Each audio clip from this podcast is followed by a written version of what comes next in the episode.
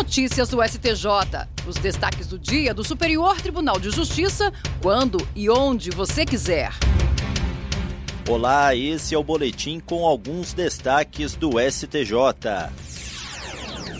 A Corte Especial do Superior Tribunal de Justiça decidiu que as entidades da administração indireta com personalidade jurídica de direito privado que atuam na prestação de serviços públicos essenciais não têm finalidade lucrativa e não possuem natureza concorrencial estão sujeitas ao mesmo prazo de prescrição de cinco anos previsto para as pessoas jurídicas de direito público. O caso analisado foram embargos de divergência em que uma empresa buscava afastar o prazo prescricional quinquenal em ação de indenização contra a Companhia de Desenvolvimento Habitacional e Urbano de São Paulo. A CDHU exerceria atividade econômica lucrativa e, por isso, deveria ser reconhecido o prazo prescricional de 10 anos previsto no Código Civil. Esse recurso foi negado pela Corte Especial. O relator, ministro Raul Araújo, destacou que o STJ recentemente passou a considerar aplicável por equiparação o prazo prescricional de cinco anos no caso de empresas estatais destinadas à prestação de serviços públicos essenciais e que, nessa condição, sejam dedicadas exclusivamente à atividade econômica não lucrativa e não concorrencial. Ao Araújo comentou que a CDHU, antes de uma sociedade de economia mista, foi transformada em empresa pública integrante da administração indireta de São Paulo. O ministro apontou que entre suas atividades está a execução de programas habitacionais para o atendimento exclusivo da população de baixa renda.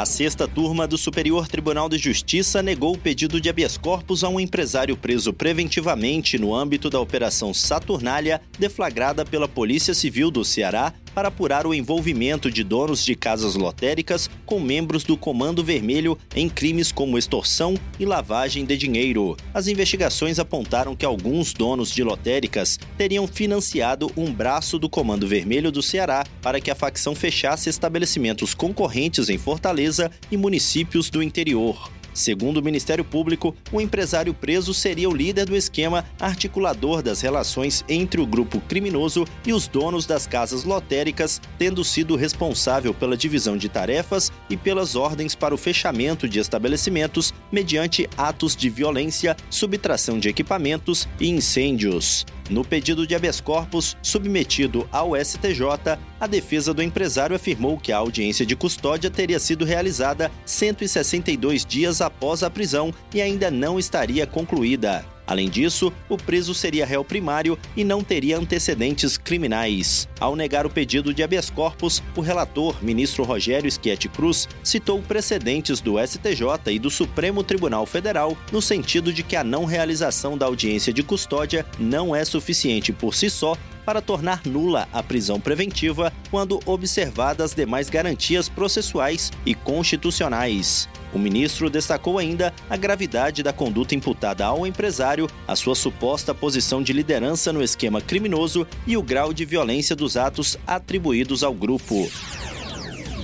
Todos os sistemas informatizados do Superior Tribunal de Justiça integrados ao Sistema Justiça ficarão fora do ar entre os dias 27 e 31 de dezembro, período em que as atividades judiciais estarão suspensas na Corte devido à realização de serviços de manutenção em seu ambiente tecnológico.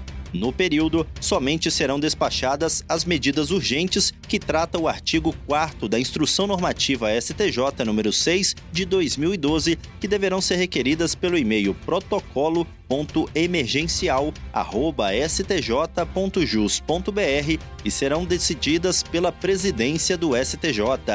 A paralisação das atividades judiciais se deve à migração da estrutura e do conteúdo do atual banco de dados do STJ para o banco de dados Oracle. Como a mudança é estrutural, todos os sistemas que acessam o banco de dados do Sistema Justiça ficarão totalmente inacessíveis, tanto para usuários internos quanto para o público em geral. E esse foi o STJ Notícias de hoje. Se quiser ouvir mais, acesse o Spotify ou o SoundCloud do STJ. Tchau, tchau. Notícias do STJ, uma produção da Secretaria de Comunicação Social do Superior Tribunal de Justiça.